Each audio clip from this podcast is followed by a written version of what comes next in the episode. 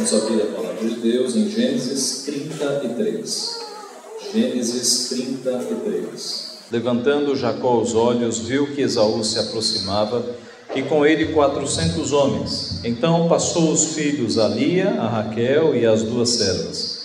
Pôs as servas e seus filhos à frente, Lia e seus filhos atrás deles, e Ra Raquel e José por últimos. E ele mesmo, adiantando-se, prostrou-se à terra sete vezes, até aproximar-se de seu irmão. Então Esaú correu-lhe ao encontro e o abraçou, arrojou-se-lhe ao pescoço e o beijou, e choraram. Daí, levantando os olhos, viu as mulheres e os meninos e disse: Quem são estes contigo? Respondeu-lhe Jacó: Os filhos com que Deus agraciou a teu servo. Então se aproximaram as servas elas e seus filhos e se prostraram. Chegaram também Lia e seus filhos e se prostraram. Por último chegaram José e Raquel e se prostraram. Perguntou Esaú: Qual é o teu propósito com todos estes bandos que encontrei? Respondeu Jacó: Para lograr mercê na presença de meu senhor.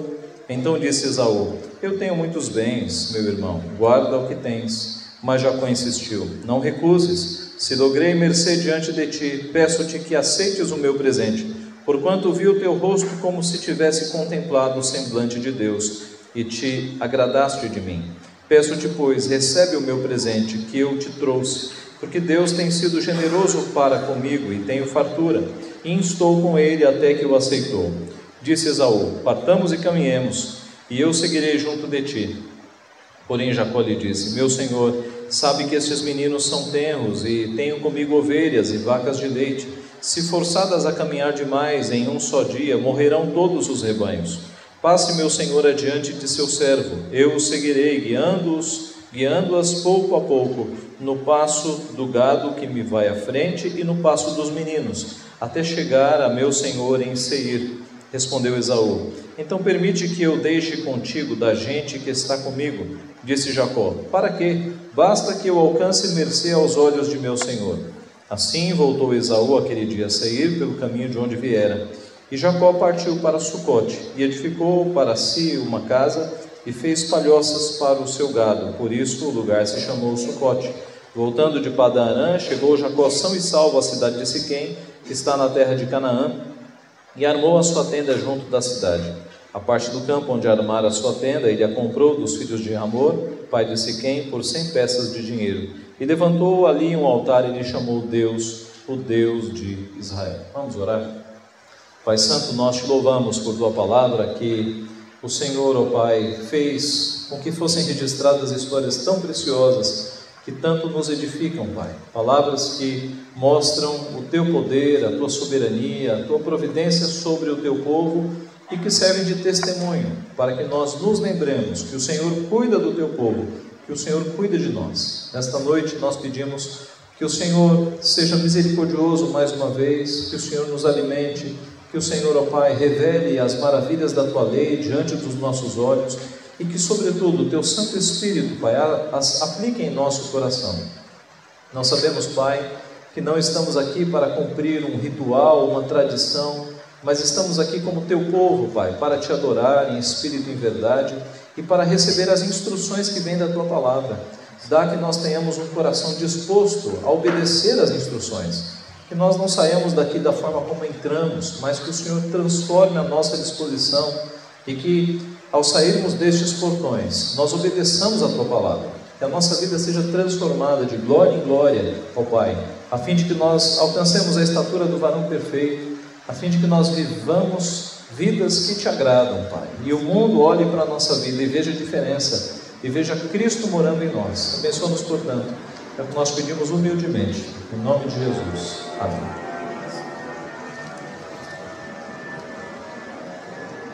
Neste exato momento, como estão os seus relacionamentos?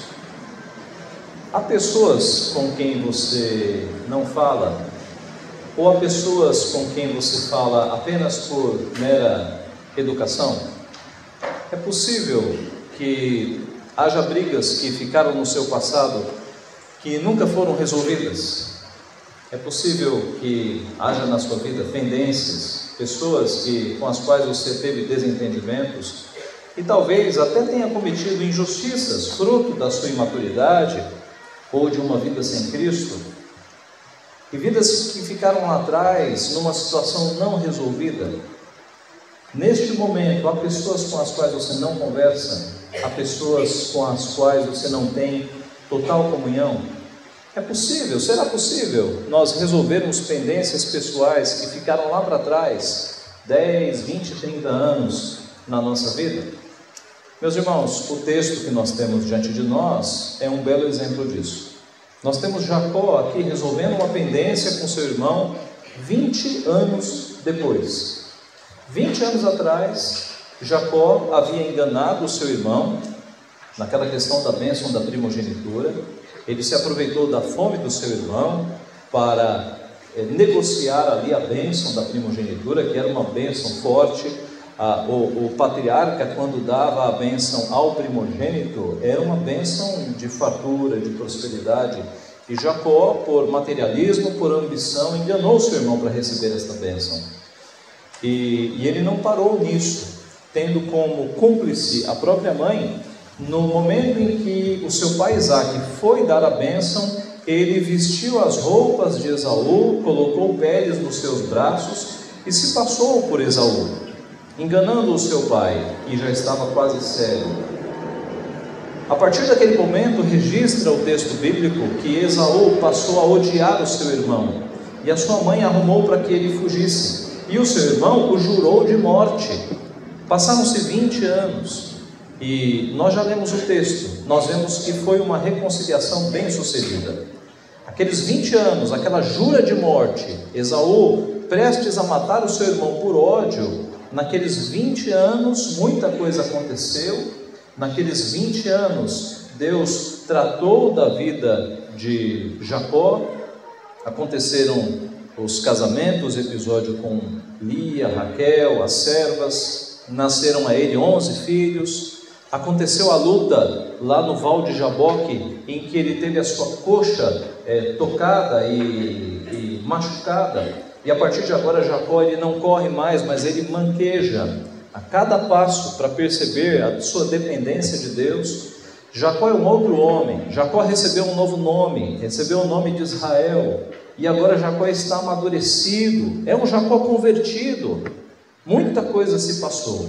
E a reconciliação com seu irmão, ela é tão bonita, ela é tão tocante, que ela acaba nos ensinando alguns passos, algumas atitudes que nós podemos ter para nos reconciliarmos com pessoas que ficaram no passado ou mesmo não um passado tão distante, talvez uma situação moderna ou recente que você esteja é, passando. Quais foram as atitudes que Jacó teve para com seu irmão que tornaram aquela reconciliação bem sucedida?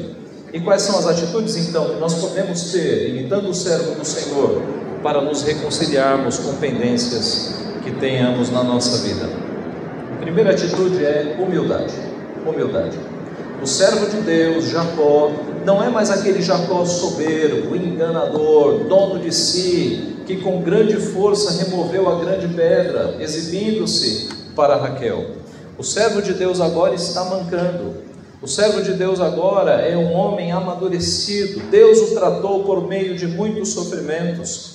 Deus usou Labão para que Labão fosse o chicote de Deus na vida de Jacó. E agora, disciplinado, amadurecido, ele se torna um homem humilde.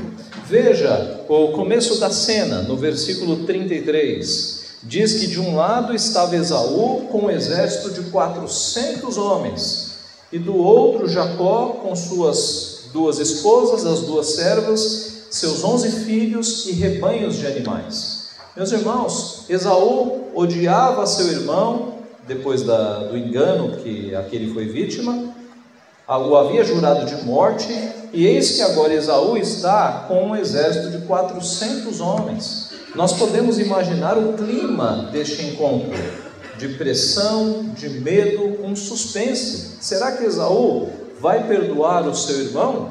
Ou será que Esaú veio com 400 homens para aniquilar toda a família e toda a descendência de Jacó? Nós vemos na, no, na, no desenvolvimento do texto que Esaú se comoveu com a atitude do irmão e Esaú perdoou o seu irmão. porque a atitude do seu irmão foi de extrema humildade. Meus irmãos, sem humildade não há reconciliação. O texto mostra que no versículo 3, Jacó, adiantando-se, ele passou todos os filhos, as esposas, e ele se prostrou sete vezes em terra, até aproximar-se de seu irmão.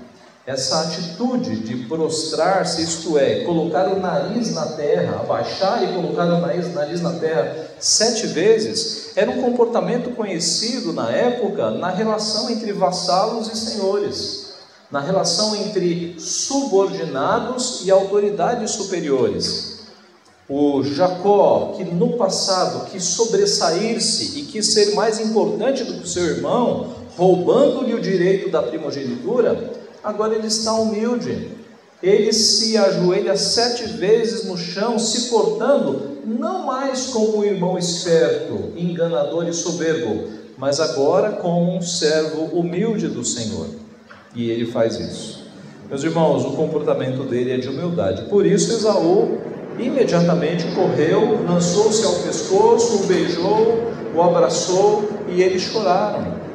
Houve a amostra para Esaú que aquele seu irmão havia mudado, que aquele seu irmão estava arrependido e agora era uma, era uma outra pessoa, era um homem humilde.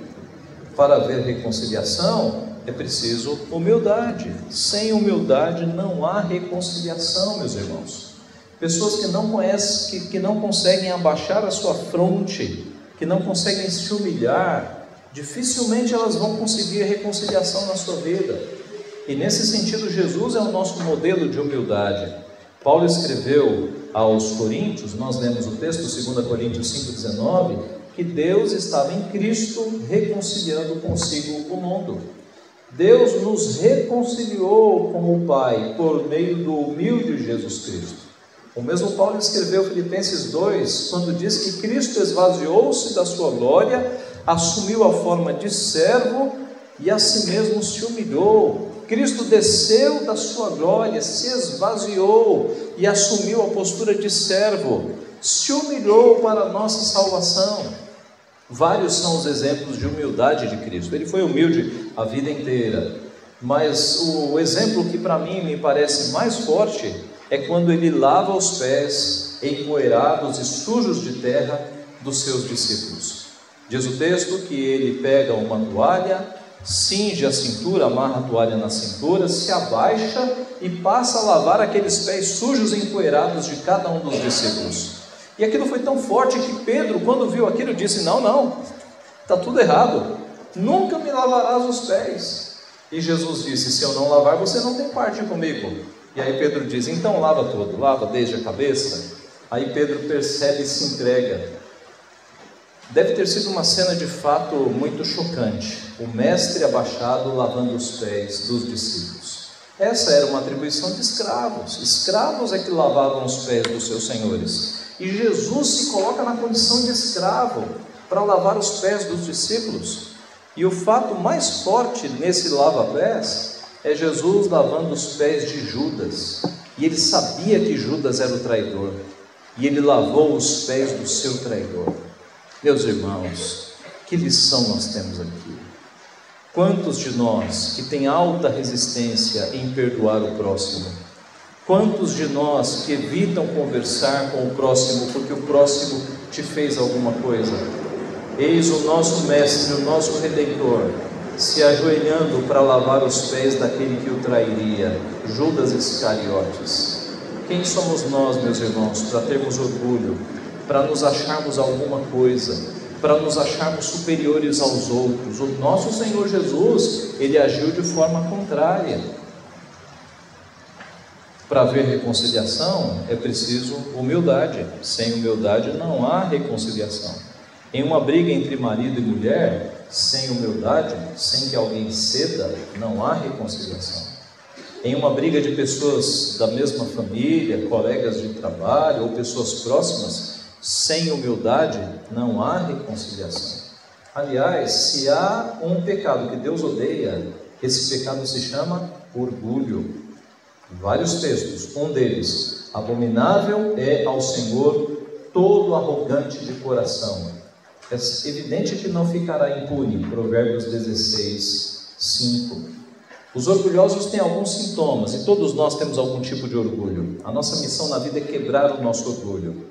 Mas eu vou passar um teste aqui para ver se você se encaixa em algum item. Geralmente pessoas com orgulho se orgulham, por exemplo, do sobrenome. Ah, mas eu sou um Magalhães, eu sou um Cirilo, grande coisa, não é? Mas pense aí se você não se orgulha do seu sobrenome, da tradição da sua família. Pessoas se orgulham da aparência física. Não é? Ah, não, eu cuido de mim. Eu não, eu não sou gordo como os demais. Pessoas se orgulham da aparência física.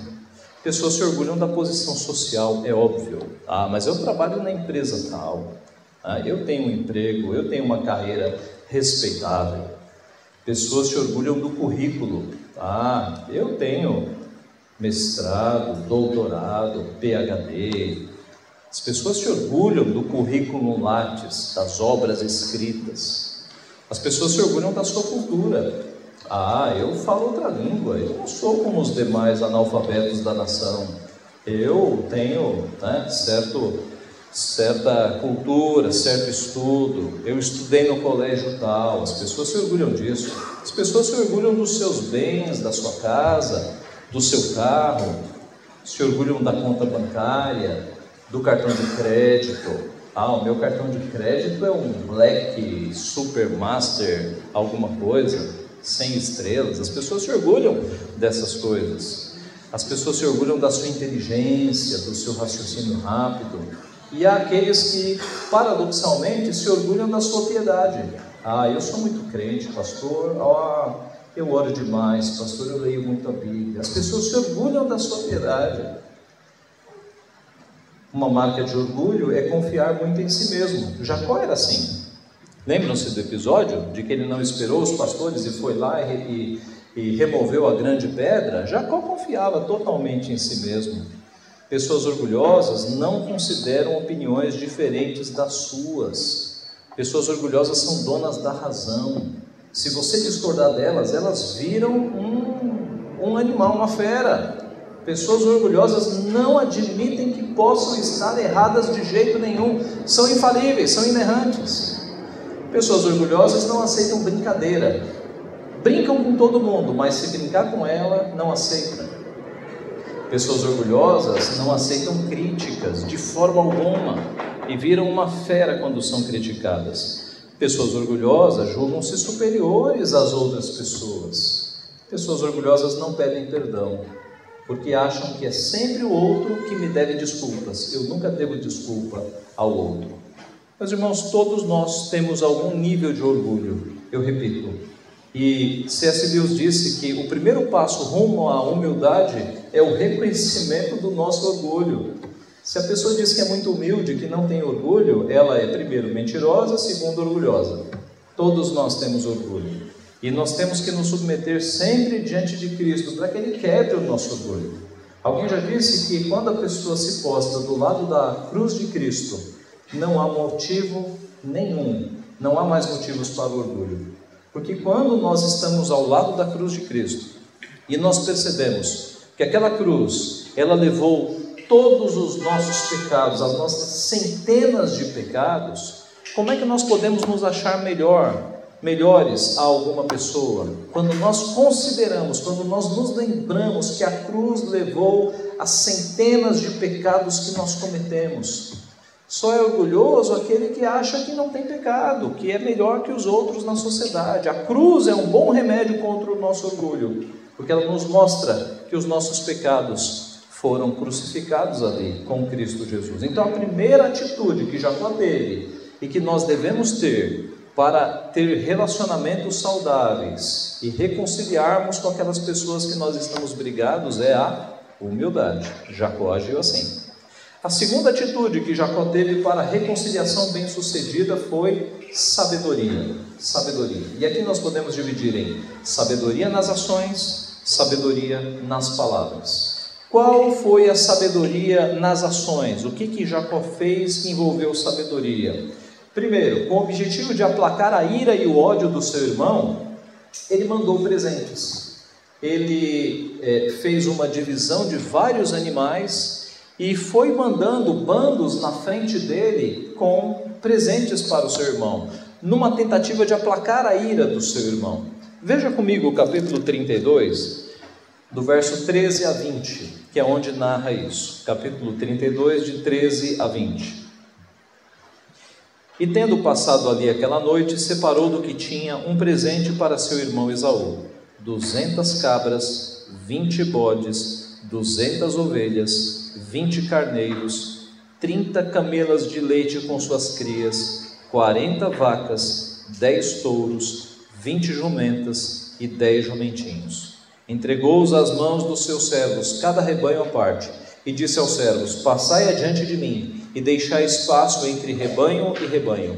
Ordenou o primeiro, dizendo: Quando Esaú, meu irmão, te encontrar e te perguntar: De quem és? Para onde vais? De quem são estes diante de ti? Responderás: São de teu servo Jacó. É presente que ele envia a meu senhor Esaú. E eis que ele mesmo vem vindo atrás de nós. Ordenou também ao segundo, ao terceiro e a todos os que vinham conduzindo os rebanhos: Falareis desta maneira a Esaú quando vos encontrardes com ele. Direis assim: Eis que o teu servo Jacó vem vindo atrás de nós, porque dizia consigo mesmo: Eu o aplacarei com o presente que me antecede, depois o verei, porventura me aceitará a presença. Assim passou o presente para diante dele, ele, porém, ficou aquela noite no acampamento. Então ele foi sábio ele foi pegando bens materiais e foi colocando na frente.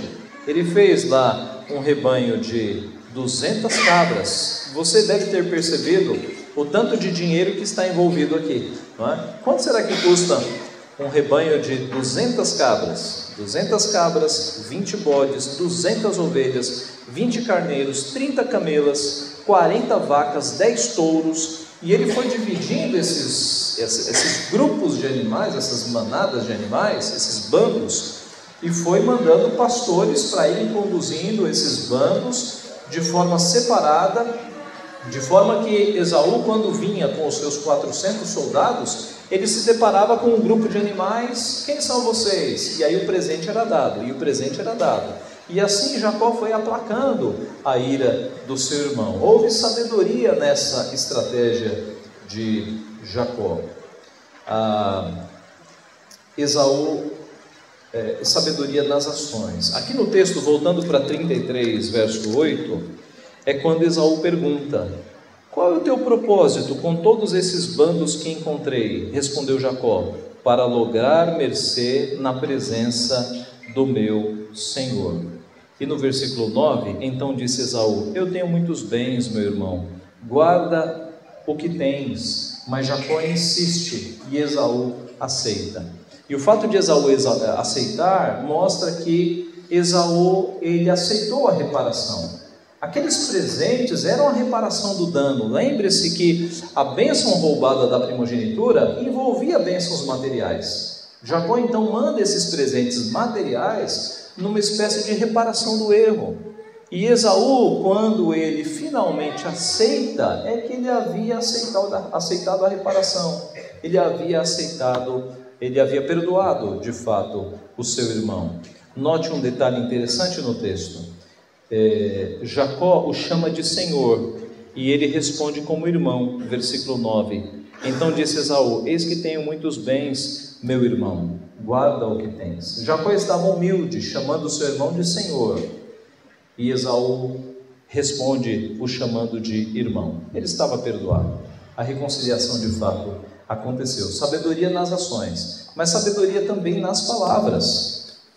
Ah, você deve ter percebido que Jacó se dirigiu todas as vezes a Esaú o chamando de Senhor, todas as vezes.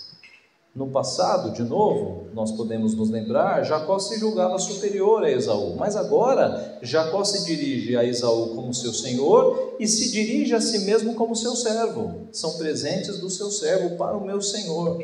Então houve sabedoria na escolha das palavras, versículos 8, 13 e 14. Você vê Jacó chamando o seu irmão de Senhor. Sabedoria na escolha das palavras. Irmãos, para que haja reconciliação, é preciso sabedoria. Sabedoria nas ações, sabedoria nas palavras. A palavra de Deus, ela mostra essa verdade em, em, em, todo, em todos os livros da Bíblia. Em Provérbios 25, por exemplo, é dito que, como maçãs de ouro em salvas de prata, assim é a palavra dita a seu tempo. Pense na imagem: maçãs de ouro em salvas de prata. É um tesouro, não é? Maçãs de ouro em salvas de prata, assim é a palavra dita a seu tempo. E de fato é assim.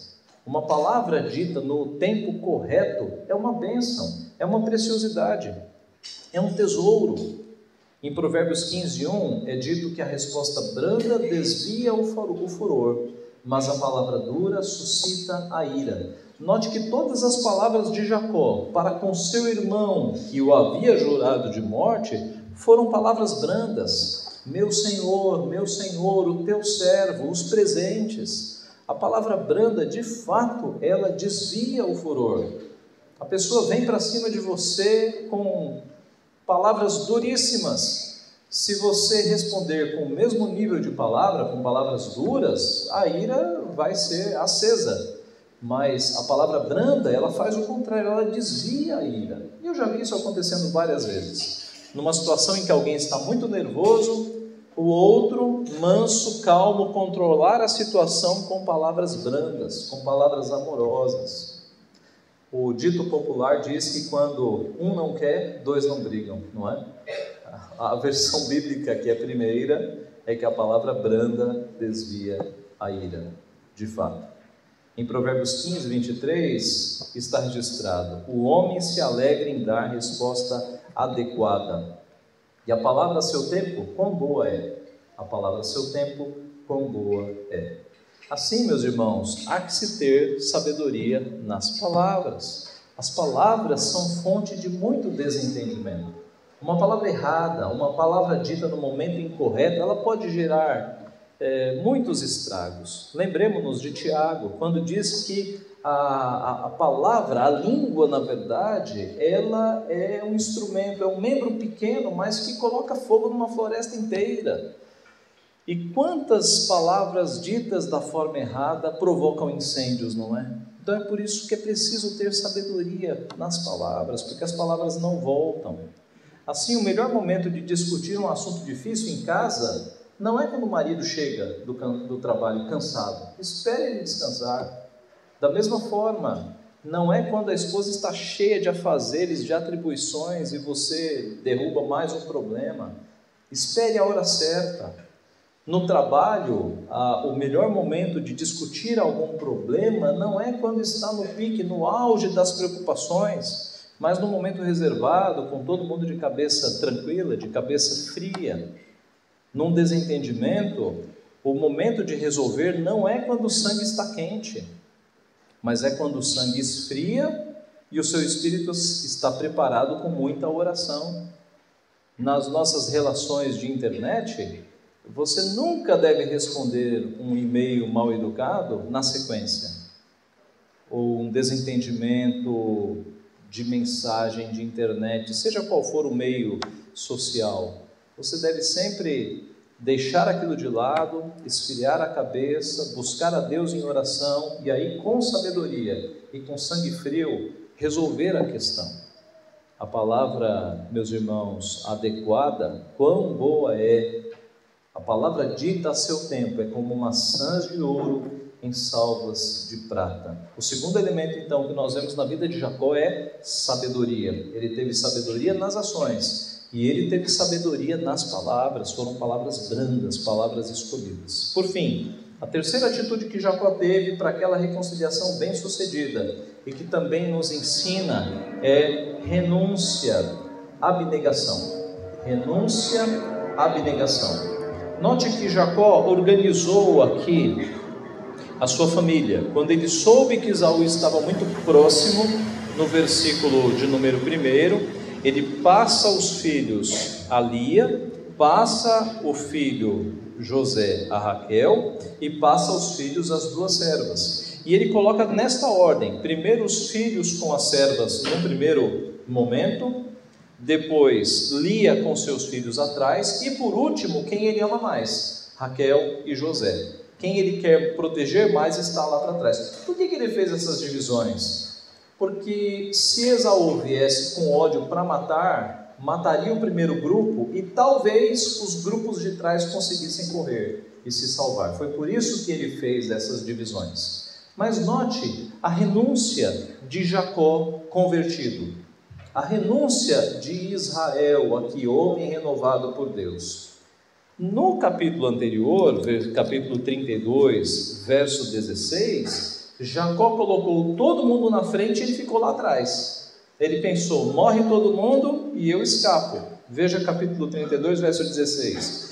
Entregou-os às mãos de seus servos, cada rebanho à parte, e disse aos servos: Passai adiante de mim e deixai espaço entre rebanho e rebanho. E o verso 21. Assim passou o presente para diante dele, ele, porém, ficou aquela noite no acampamento. Nós temos um Jacó aqui covarde, morrendo de medo do seu irmão.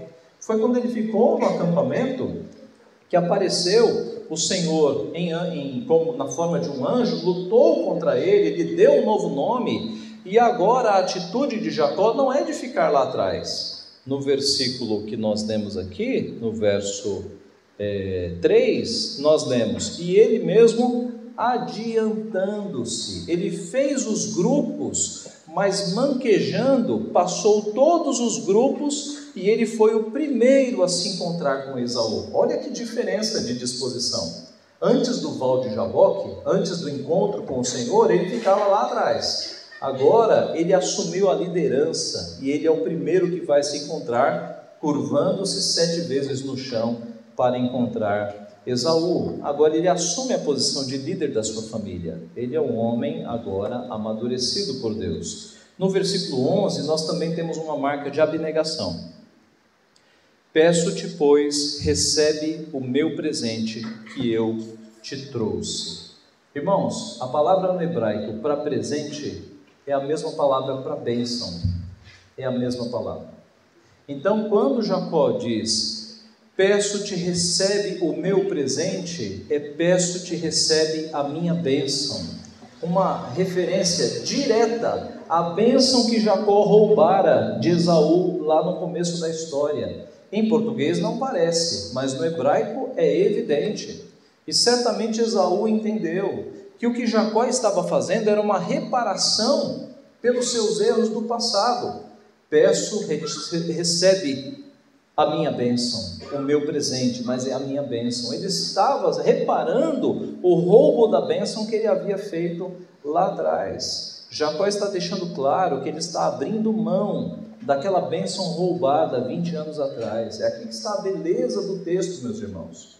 Veja que um pecado cometido 20 anos atrás, ele está sendo resolvido agora. Jacó, ele, é, ele não crê que pecados é, pecados recebem algum tipo de anistia, ele está resolvendo questões que ficaram lá para trás. Ele está devolvendo a bênção que foi roubada do seu irmão. Ele está consertando os erros que foram efetuados lá atrás. Veja a transformação que Deus fez com Jacó, meus irmãos. Lá atrás, uma vida de mentira, de roubo, de enganação. E agora, um Jacó que é humilde, um Jacó que está abrindo mão de uma bênção que afinal ele recebeu do seu pai, de forma injusta, mas recebeu, e ele está abrindo mão. Para reconciliação é preciso renúncia, é preciso nós abrirmos mão de algumas coisas que nós achamos que não são próprias por direito, mas a gente abre mão. No casamento, nós cedemos, por vezes nós temos a razão, mas nós cedemos para o bem do casamento. Cristo nos ensinou a oferecermos a segunda face, a nos fartarmos de afronta. Cristo nos ensinou a andarmos a segunda milha. Cristo nos ensinou a entregarmos, quando roubados da túnica, entregar a capa. O que Cristo nos ensina é muitas vezes nós abrirmos mão. Nós temos a razão, mas pelo bem do reino nós abrimos mão, nós renunciamos. Eu sei que isso é, é chocante, não é? Mas todos nós não conhecemos decorado o versículo que diz: Quem quer vir após mim, a si mesmo se negue. A si mesmo se negue. Abra mão dos seus direitos, entre aspas. Renuncie, abnegue-se, negue aquilo que você acha que é direito. Jacó fez isso, por isso a reconciliação foi bem sucedida. Pense na pessoa com a qual você não fala, com a pessoa que você teve desentendimentos no passado. E olhe dessa perspectiva de você negar-se a si mesmo pelo bem do reino, de você renunciar possíveis direitos que você tem para que a reconciliação seja efetuada. Cristo nos ensinou isso, meus irmãos. Cristo nos mostra o caminho da renúncia, da abnegação. Jesus é o nosso modelo aqui também. Quando Paulo detectou um problema de relacionamento lá na igreja de Filipe, ele escreveu aos filipenses as seguintes palavras: Nada façais por partidarismo ou vanglória, mas por humildade, considerando cada um os outros superiores a si mesmo. Não tenha cada um em vista o que é propriamente seu, senão também cada qual o que é dos outros. Tende em vós o mesmo sentimento que houve também em Cristo Jesus, pois ele, subsistindo em forma de Deus, não julgou como usurpação o ser igual a Deus, antes a si mesmo se esvaziou, assumindo a forma de servo, tornando-se em semelhança de homens, reconhecido em figura humana, a si mesmo se humilhou, tornando-se obediente até a morte, morte de cruz. Pelo que também Deus o exaltou sobremaneira, e lhe deu o nome que está acima de todo nome, para que ao nome de Jesus se dobre todo o joelho nos céus, na terra e debaixo da terra, e toda língua confesse que Jesus Cristo é Senhor, para a glória de Deus Pai. O texto maravilhoso, cristológico, que mostra que Cristo se esvaziou, ele vem como um exemplo. Paulo está admoestando os filipenses a que pensem da mesma maneira, que ninguém faça nada por partidarismo, que não haja times, que não haja vanglória, que não haja orgulho, que não haja soberba. E é por isso que Paulo usa o exemplo máximo que é Cristo. Tende em vós o mesmo sentimento de Cristo pois ele, subsistindo em forma de Deus, não julgou como usurpação ser igual a Deus, antes a, a si mesmo se esvaziou, assumindo a forma de servo. Como é que vocês estão agindo com orgulho, com soberba, se o mestre de vocês se esvaziou, desceu da glória e se tornou servo? Como é possível? É uma bela repreensão que Paulo está dando aqui nos Filipenses. Vocês são discípulos de quem? Do humilde Jesus Cristo, então sejam humildes. Paulo mostra que Jesus renunciou toda a sua glória para assumir posição de servo. Assim também nós devemos renunciar os nossos direitos por vezes, sofrer o dano para que seja feita a reconciliação. Às vezes as pessoas não se reconciliam porque não cedem, não dão um passo atrás, firmam a sua posição e não cedem. Isso é orgulho, isso não é abnegação. Cristo ensinou que se alguém quer servi-lo, se alguém quer segui-lo, o primeiro passo é negar-se a si mesmo. A si mesmo se negue, tome a sua cruz e siga-me. Irmãos, concluindo, como é que estão os seus relacionamentos neste exato momento? Há pessoas com as quais você não fala, ou só fala por polidez, educação, e as brigas que ficaram lá no passado, mas que nunca foram resolvidas. Será que é possível resolver pendências assim? Acabamos de ver. Jacó resolveu as dele. Vinte anos depois, um irmão que o odiava e que o jurara de morte. E Jacó, da maneira correta, piedosa, com humildade, com sabedoria, com abnegação, ele resolveu. Há esperança para você então, é possível resolver. Mas, pastor, será que eles ficaram bem? Será que depois Esaú não voltou atrás? Não, eles ficaram bem. Gênesis 35, 29. Velho e farto de dias, expirou Isaque, o pai deles, e morreu, sendo recolhido ao seu povo. E Esaú e Jacó, seus filhos, o sepultaram. Os filhos juntos sepultaram o pai. A situação foi resolvida entre os dois. Houve reconciliação verdadeira. Esse pode ser apenas mais um sermão que você já ouviu aqui. A cada ano você ouve 54 sermões nessa igreja. E esse pode ser apenas mais um sermão que você achou interessante, anotou algumas coisas. E você pode sair aqui da igreja e não fazer nada a respeito, apenas achar que foi um sermão interessante. Ou Você pode obedecer a palavra de Deus e buscar reconciliação com as pessoas. A minha função aqui, como profeta de Deus, é mostrar o que Deus quer para a sua vida. Agora, quanto a obedecer, é com você.